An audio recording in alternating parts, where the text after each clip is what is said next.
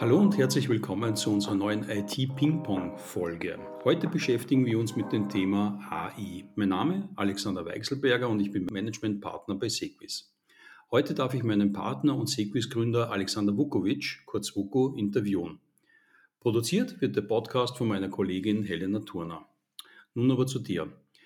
Lieber Vuko, du hast ja heuer im Mai eine Bestandsaufnahme zur AI mit der Frage, wie OpenAI mit ChatGPT die Welt verändern wird, in Form eines Webcasts mit vielen Beispielen vorgestellt.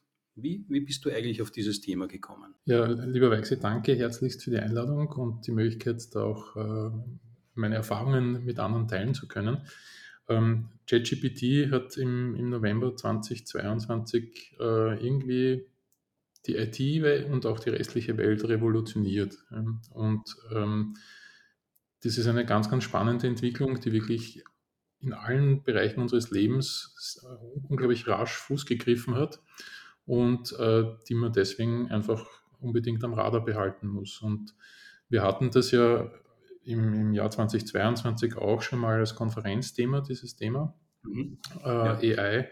Da war es noch gar nicht so populär, sage ich jetzt mal. Äh, dadurch, dass ChatGPT wirklich äh, etwas quasi veröffentlicht hat, äh, nämlich diese äh, generative AI, die Texte schreiben kann, die so gut klingen, als würde sie von einem, würden sie von wirklich einem, einem sehr guten Autor kommen, hat damit wirklich die Welt verändert. Und damit müssen wir uns alle meiner Meinung nach damit beschäftigen.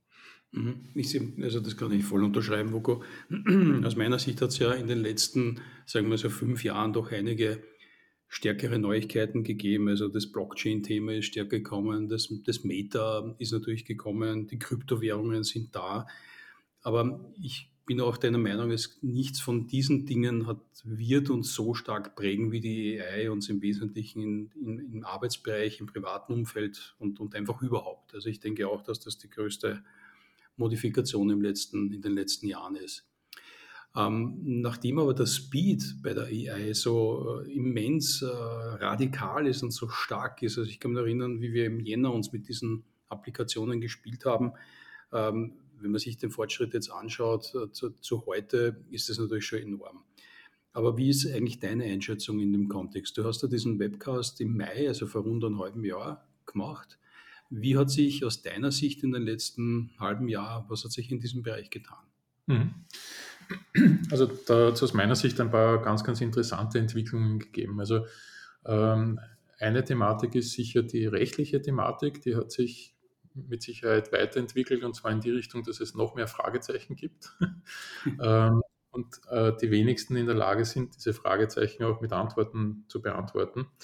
Ähm, die EU hat mit dem AI Act einmal versucht, in diese Richtung Antworten zu liefern, äh, aber das betrifft auch ganz konkret Unternehmen natürlich, ähm, die die Antworten äh, an ihre Mitarbeiter geben müssen. Also ich habe äh, einige Kunden im Bereich Agile Quality Coaching zum Beispiel, wo die Entwickler selbstständig entscheiden, ob sie für die Softwareentwicklung als Unterstützung AI verwenden oder nicht ähm, und verwenden dafür zum Teil ihren privaten Account, den sie selbst bezahlen, damit sie äh, zum Beispiel ChatGPT Plus haben ähm, nur so, um so quasi diese Unterstützung zu bekommen. Und auf der anderen Seite, das Unternehmen äh, hat das gar nicht im Einfluss aktuell. Ja. Äh, und das ist aber eine Frage, die man als Unternehmen unbedingt im Einfluss haben sollte, weil da werden ja potenziell auch Informationen, sage ich jetzt einmal, aus dem Unternehmen raus an die AI übergeben. Man hat sehr viele Fragestellungen in Bezug auf Copyright. Wer hat die Rechte daran? Äh, was ist mit den Inhalten, die als Trainingsbasis so quasi für diese AI gedient haben? Ähm, machen die vielleicht nochmal Ansprüche geltend? Ist das überhaupt abgesichert? rechtlich sicher, dass ich so quasi äh, Resultate von dort in, in, in meinen Source Code zum Beispiel integriere. Also da gibt es ganz, ganz viele Fragestellungen, die unbeantwortet sind bis heute. Äh, und die man aber unbedingt auch als, als Vorgabe fürs Unternehmen regeln sollten. Dann hat sich natürlich äh, auch ein interessanter Effekt eingestellt. Da gibt es immer wieder Artikel darüber, habe ich unlängst erst gelesen, ähm, wird müde und antwortet nicht mehr so ausführlich. Also die AI entwickelt sich scheinbar auch weiter in positiver und negativer Hinsicht. Ähm, das ist sicher eine interessante Entwicklung. Und dann natürlich die Vielfalt an AIs, die in den letzten Monaten äh, das Licht der Welt erblickt haben. Äh, ich zitiere immer meine, meine Lieblingsverlinkungsseite von Matt Wolf, heißt der Typ, äh, betreibt einen YouTube-Channel, äh, wo er AIs äh, reviewt so quasi und, und äh, auch den Überblick behält und der hat zusätzlich zu seinem YouTube Channel hat er noch ein, eine Webseite, die heißt futuretools.com und auf futuretools.com kann man so quasi nach AIs suchen. Ja. Das ist eine, eine Metasuchseite für AIs. Und dort sieht man, wie sehr die, das einfach wächst in allen Bereichen. Ja. Ob das jetzt bildgenerierende AIs sind, ob das Video-Editierungs-AIs sind, ob das ganz normale äh, Textgenerierungs-AIs sind oder ähm, ob Miro zum Beispiel, Miro bekannter äh, Whiteboard-Hersteller, äh, einen AI-Button anbietet, mit dem ich so quasi automatisch den Hintergrund eines Bilds entfernen kann, äh, damit es transparent wird. In allen Bereichen greift AI um sich und es werden täglich äh, zig neue Tools veröffentlicht, die zum Teil wieder mehr können, äh, die neue Aspekte mit sich bringen. Ähm, ich habe für einen Freund von mir unlängst erst eine AI genutzt, die ein, ein, Video transkribiert automatisch, dann automatisiert übersetzt, dann die Sprache des Sprechers lernt und dann in einer Fremdsprache mit der Stimme des Sprechers das transkribierte, übersetzte Video wiedergibt. Also äh, wo ich so quasi für einen Vorgang, der normalerweise zig Stunden Aufwand bedeuten würde, äh, innerhalb von fünf Minuten ein fertiges Resultat bekomme. Also da tut sich extrem viel und ähm, es ist sehr, sehr schwierig, meiner Meinung nach auch äh, in dem Bereich den Überblick zu behalten. Deswegen sind solche Seiten wie futuretools.com sicher ein interessanter Tipp auch, äh, das zu nutzen und, und, dort auch ein bisschen reinzuschmökern, was gibt es denn eigentlich. Können wir das noch ein bisschen präzisieren jetzt in, in Richtung Einsatz von Unternehmen? Also ja, die Vielfalt äh, ist da, die Mitarbeiter sind mhm. mehr oder weniger interessiert, aber hast du jetzt für Unternehmen Empfehlungen, wie sie mit der AI konkret umgehen sollen, wie sie das in, sag mal, geregelte Bahnen lenken sollen? Gibt es da eine Empfehlung von dir? Die endgültige beste Lösung habe ich mit Sicherheit nicht.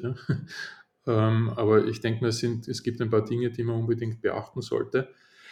Ähm, und die gehen eher in die defensive Richtung. Also grundsätzlich würde ich eher empfehlen, die äh, AI-Nutzung grundsätzlich zu unterbinden, außer sie wird explizit so quasi erlaubt. Ähm, um, um einfach zu verhindern, dass aus, aus, aus Unwissenheit heraus oder aus Naivität heraus Mitarbeiter äh, eine AI verwenden, die dann letztlich aber vielleicht mit den Daten, die da, die da übergeben werden vom Mitarbeiter an, an die, den AI-Betreiber, äh, ohne zu wissen, so quasi, ob da mit irgendwie Schindluder betrieben wird oder ob das für ein weiteres Training benutzt wird oder sich vielleicht in den anderen Resultaten, die die AI ausspuckt, wiederfindet. Also das würde ich wirklich eher unterbinden. Und ähm, es gibt sicher Use Cases, wo es Sinn macht, das zu nutzen und wo das Unternehmen ja auch profitieren kann, äh, AI äh, zum Einsatz zu bringen, um einfach schneller oder effizienter zu werden. Und diese Use Cases muss man sich genau anschauen und, und dann auch im Unternehmen definieren, was für AIs sollte man äh, oder darf man als Mitarbeiter nutzen oder sollte man sogar nutzen äh, und welche sind okay, äh, welche sind nicht okay. Und wie kommt man auf die Liste so quasi, welche AIs sind okay und welche nicht, indem man ganz einfach ähm, als Unternehmen auch prüft, so quasi, wer sind da meine Geschäftspartner, äh, welche Bedingungen haben die, also haben die Anbieter der AIs zur Nutzung der AI, was passiert mit den Daten, die ich dort eben hinschicke, welche Garantien bekomme ich, ähm, ist das Ganze vielleicht sogar on-premise betreibbar, also es gibt ja auch AIs, die ich einfach lokal installieren kann, wo sicher nichts rausgeht. Ähm, all diese Dinge muss ich einfach unternehmerisch auch korrekt klären und damit habe ich dann entsprechend die Möglichkeit, ähm, die AI auch sinnvoll und sicher bei mir im Unternehmen zu nutzen. Okay, das heißt, deine Empfehlung ist ganz klar, nicht Wildwuchs einfach zu erlauben, sondern sicherzustellen, dass das einen kontrollierten Ablauf hat, eher überreglementieren, nicht zu viel zu lassen, aber bei den Dingen, die man nutzt, einfach klar wissen, was es ist. Okay, verstanden. Ähm, wenn man das Thema jetzt noch ein bisschen weiter treibt, also jetzt habe ich als Unternehmen die rechtlichen Rahmenbedingungen geklärt, ich empfehle oder verpflichte meine Mitarbeiter, spezifische Tools jetzt einzusetzen. Ähm, aber was heißt das jetzt konkret? Was, was kann man sich da vorstellen, wenn ich jetzt sage, hurra, wir setzen auf eine KI und, und, und wie bildet sich das ab oder wie können sich die Mitarbeiter darauf einstellen? Naja, äh die Mitarbeiter brauchen klare Richtlinien, so quasi, welche KIs sind, sind quasi für, die, für sie nutzbar und welche nicht und in welchen Use Cases sind sie nutzbar äh, und, und auch potenziell nutzenstiftend. Ähm, das taxativ zu äh, beschreiben ist relativ schwierig, weil das kann recht umfangreich werden, aber Richtlinien soll es in jedem Fall geben. Okay, jetzt aber mal abgesehen von diesen Richtlinien, vielleicht rechtlichen Themen, ähm, angenommen, ich möchte jetzt äh, Unterstützung durch eine KI haben, zum Beispiel bei, und das war ja eins der, der, konkreten Dinge, die du im Mai ja vorgestellt hast, bei der Entwicklung von Testfällen. Ähm, wie kannst du das nochmal kurz zusammenfassen? Mhm. Wie kann man sich den Einsatz jetzt von einem Tool vorstellen, das mir dabei hilft, Testfälle abzuleiten? Ja, der, der Ablauf ist immer der gleiche. Also nachdem das eine klassische Tätigkeit, sage ich jetzt mal, für eine Generat äh, textgenerative AI ist. Ich muss der AI einen gewissen Kontext mitgeben. Ähm, also die lebt natürlich von der Kontextinformation oder wie man, wie man neudeutsch sagt, vom Prompt, ähm, der so quasi vom, vom Nutzer mitgegeben wird und in dem äh, Kontext schreibe ich der AI so quasi, was, was ist gegeben und wofür hätte ich gern eine Lösung und was für eine Lösung erwarte ich mir da. Also Konkret gebe ich eine User Story mit, mit Akzeptanzkriterien und sage dann, liebe AI, schreib mir doch bitte äh, funktionale Testfälle, die ich testen könnte, äh, schreib mir vielleicht Testideen, die ich testen könnte zu dieser User Story. Und dann generiert er mir auf Basis des Kontexts, den ich ihm mitgegeben habe, entsprechende Testfälle als Resultat, die er natürlich auch wieder nur textuell auswirft. Das ist der klassische Prozess, so quasi, wie, das zur Anwendung kommt für die textgenerativen AIs. Es gibt natürlich andere AIs auch, die, die äh, andere Inputs äh, erlauben, andere Inputmöglichkeiten, indem ich zum Beispiel ein Bild drauf schicke oder sowas. Oder auch andere Output-Möglichkeiten erlauben, indem sie zum Beispiel äh, in einem dedizierten Tool dann wirklich äh, Tickets anlegen mit Testfällen drinnen beispielsweise. Aber ich bin nicht sicher, ob ich deine Frage richtig verstanden habe. Nein, nein, geht schon, geht schon in die Richtung. Es geht äh, in einen konkreten äh, Anwendungsfall sozusagen. Du hast vorher auch ein Beispiel gebracht, wo du gesagt hast, das hast du für einen Freund äh, analysiert ähm, oder zusammengestellt, wo er halt das am Video Text ableitet, das übersetzt und, und das dann in der Sprache wiedergibt. Mhm. Das klingt ja für mich eher für die, oder klingt eher für mich nach einer Verkettung von AIs, also von einzelnen Bausteinen, die unterschiedliche Schwerpunkte haben oder war das aus einem Tool heraus, das das im Gesamten aus einem Guss umgesetzt hat? Wie war da die Realisierung? Das ist alles aus einem Guss. Also, das, also die Seite heißt äh, rask, rask.ai und dort geht das alles in einem Guss. Klassischer neuer äh, Software as a Service AI-Anbieter. Muss man entsprechend zahlen. Mhm. Äh, und dafür kann man es nutzen. Den Kontext, den Kontext, den ich dort setze, ist, ich lade das Video rauf, das Source-Video. Ne? Das heißt, ich gebe meine Videoinformationen an den Anbieter weiter, damit er genau das machen kann. Mhm. Transkribieren und okay. lernt dann, und das ist auch, auch wieder Security technisch hinterfragen, der lernt die, in der Stimme des Sprechers oder der Sprecher kann auch unterscheiden zwischen mehreren Sprechern im, im Video, lernt diese zu unterscheiden und dann mit deren Stimme zu sprechen und spricht dann in Chinesisch zum Beispiel und macht das auf Lip Sync. Also das ist dann überhaupt ganz arg, weil äh, der, das Timing auch so setzt beim Sprechen, dass es zu den Lippen passt. Ja.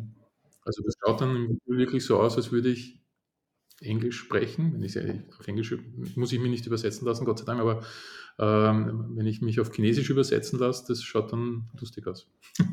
wird dann wahrscheinlich so sein wie diese, ich kenne diese schlecht synchronisierten Werbungen, die man aus Amerika teilweise kennt, mit irgendeinem neuen Küchengerät oder sowas, wo die Lippenbewegungen so gar nicht zu dem Inhalt passen, oder ist es dort schon besser? Es ist dort deutlich besser und man kann es auch beeinflussen. Also es ist nicht so, dass man dazwischen keine Eingriffsmöglichkeiten hat. Äh, weil der Text, den, der, also den die AI transkribiert und dann übersetzt, natürlich sprachlichen Abweichungen unterliegt. Äh, weil wenn ich zum Beispiel auf, auf Deutsch was sage, dann habe ich immer sehr lange Worte mit sehr vielen Buchstaben und wenn ich das gleiche in Englisch sage, habe ich viel kürzere Wörter mit viel weniger Buchstaben. Das heißt, um genau das gleiche auf Englisch zu sagen, brauche ich viel weniger Zeit.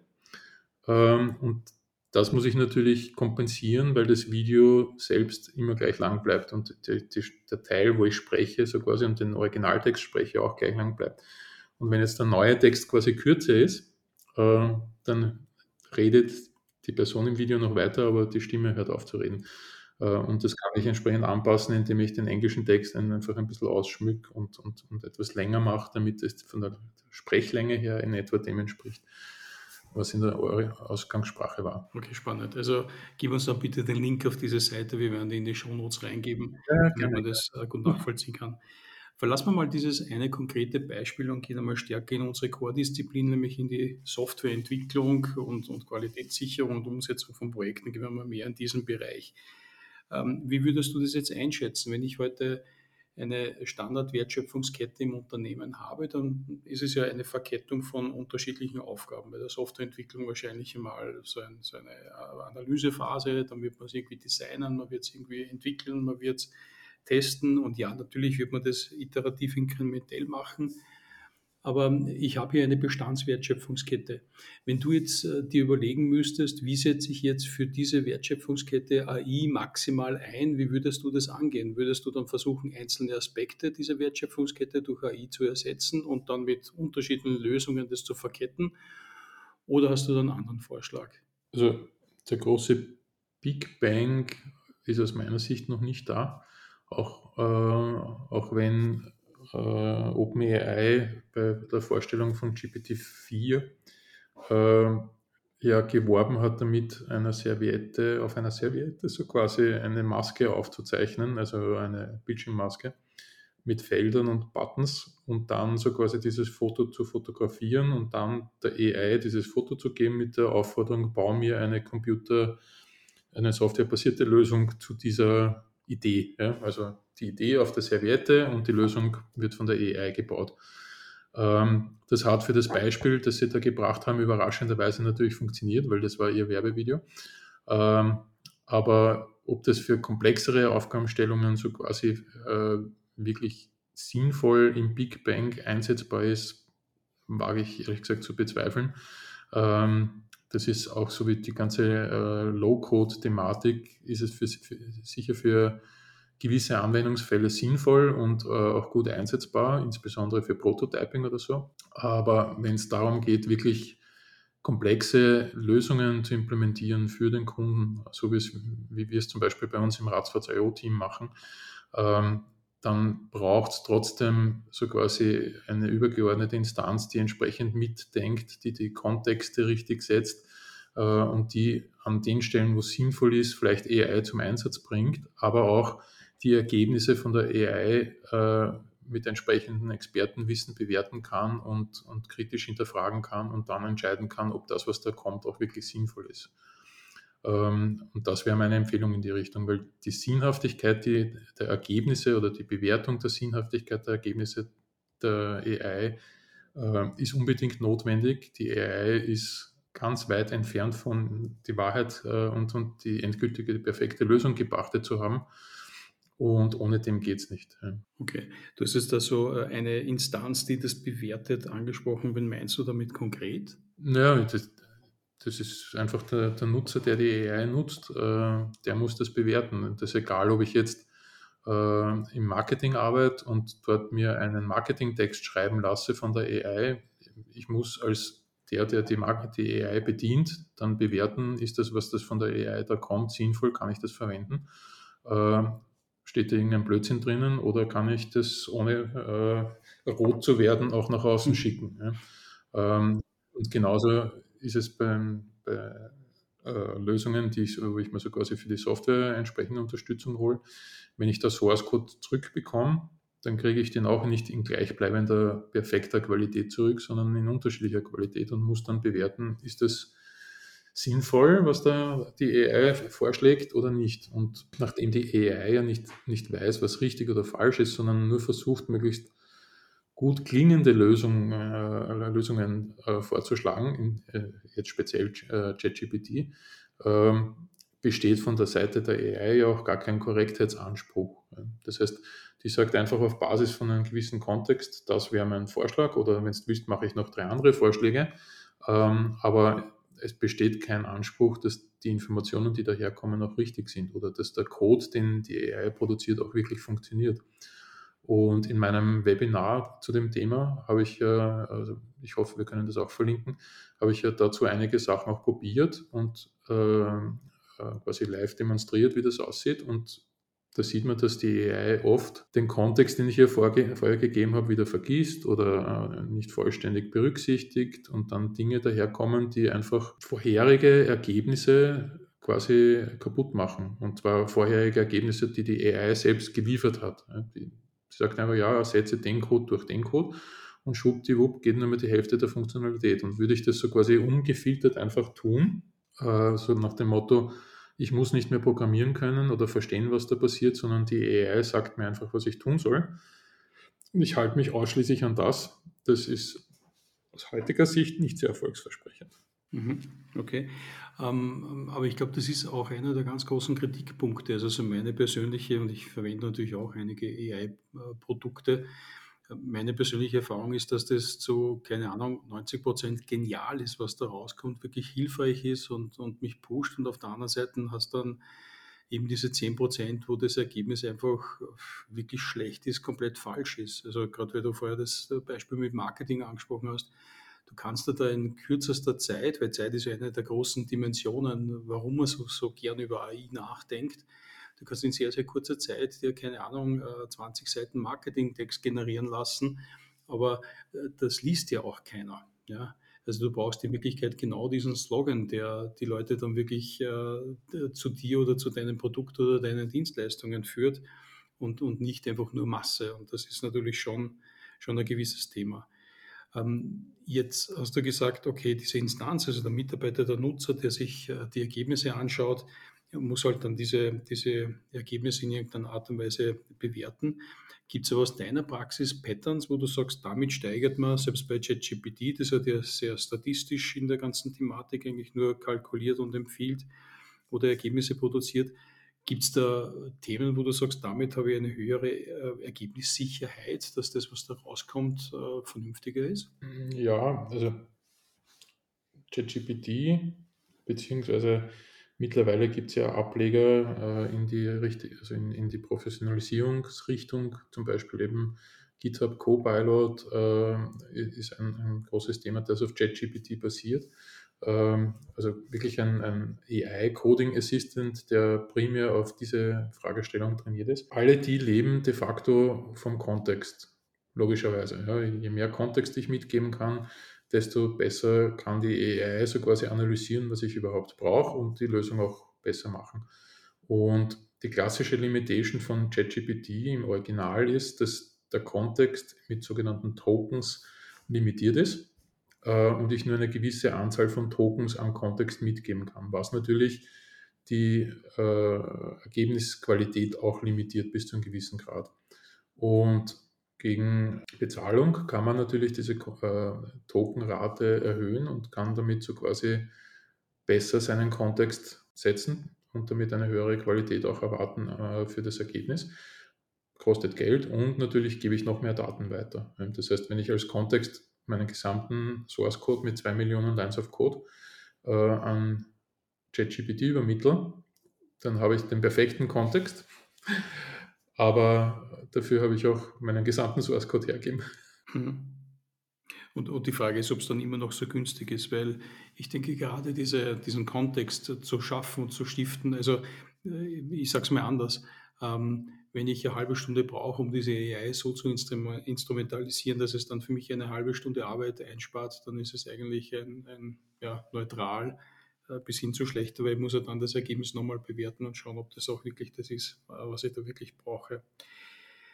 Ähm, wie, wie ist eigentlich, Wuko, deine Einschätzung in Richtung äh, neue Wertschöpfungsketten? Also ich komme ja ganz gern mit dem Beispiel ums Eck, dass ich sage, naja, irgendwann einmal ist ein Auto erfunden worden und wir wissen ja beide, die ersten Autos waren Elektroautos, äh, ist ein Auto erfunden worden und damals hat es so irgendwie die Überlegung gegeben, ja, damit kann man jetzt die Postkutschen viel, viel schneller ziehen und das ist natürlich ein Vorteil. Ähm, was sich aber natürlich in der gesamten Mobilität gezeigt hat, ist, dass das natürlich nicht der Weisheit letzter Schluss war, dass heute Pferdekutschen eher die Ausnahme und nur touristisch sind, sondern dass natürlich Auto, Individualverkehr, Flug, Motorräder, U-Bahn und, und, und, also viele dieser Dinge sich ja ganz anders mhm. entwickelt haben und eigentlich auch diese Wertschöpfungskette hier hm, stark verändert hat.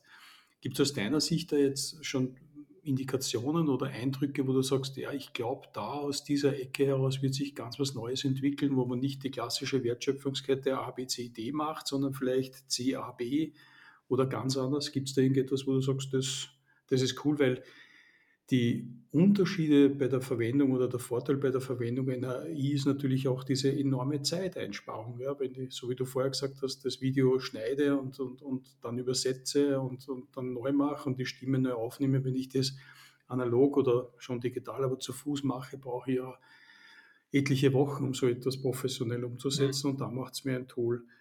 Also die Frage ist, Gibt es da aus deiner Sicht schon jetzt irgendetwas, äh, was dir aufgefallen ist, wurscht welchen Kontext das jetzt hat, wo du sagst, das wird uns wohl in der Zukunft wirklich äh, verändern oder das wird was Neues werden? Also da eine, eine gesicherte Zukunftsprognose abzugeben, ist sehr, sehr schwierig, ähm, weil die Zukunft kommt ja erst. aber, es gibt ganz viele, wenn man jetzt zum Beispiel auf YouTube schaut, ähm, ähm, Content Creator, die behaupten, so quasi genau sowas erkannt zu haben. Und äh, die dann schreiben, ja, wie verdiene ich mit AI 60.000 Dollar im Monat äh, und äh, da auch ganz konkrete Vorschläge machen. Ja. Also die einfach gewisse bestehende Rahmenbedingungen mit AI verknüpfen und dann darauf basierend so quasi genau diesen Zeitgewinn äh, nutzen, um mit der AI einfach viel schneller große Masse zu generieren. Ich sage ein Beispiel.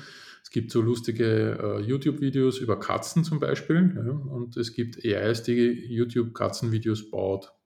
So, jetzt kann man natürlich ausnutzen, dass die Welt komplett verblödet ist und alle wollen sich Katzenvideos anschauen und kann mit AI ganz viele Katzenvideos generieren und dadurch natürlich auch Werbeeinschaltungen äh, abgreifen oder irgendwie halt von YouTube das monetarisieren und damit Geld verdienen.